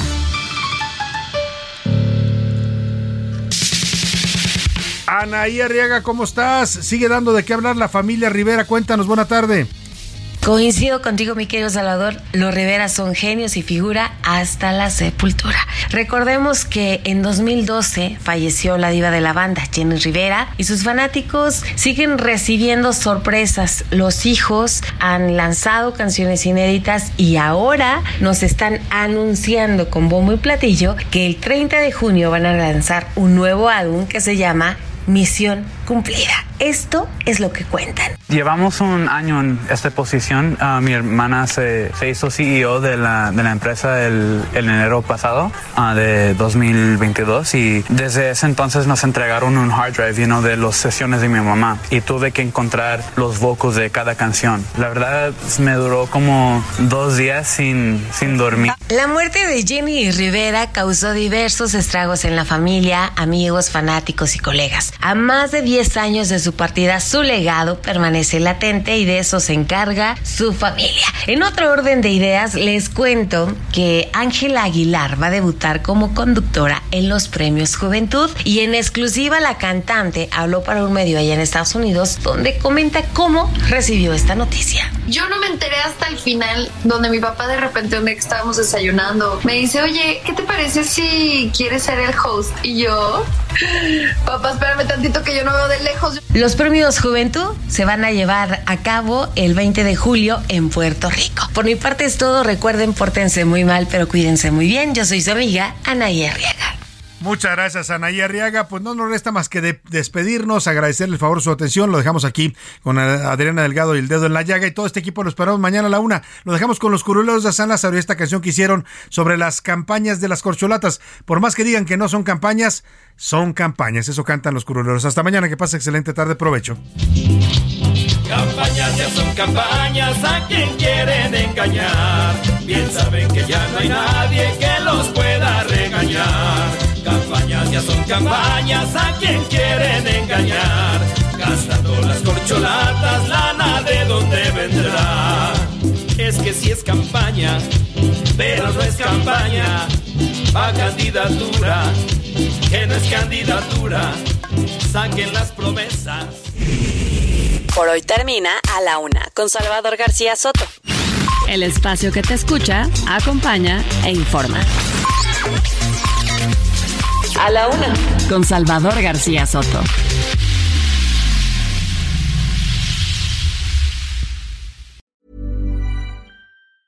Tired of ads barging into your favorite news podcasts?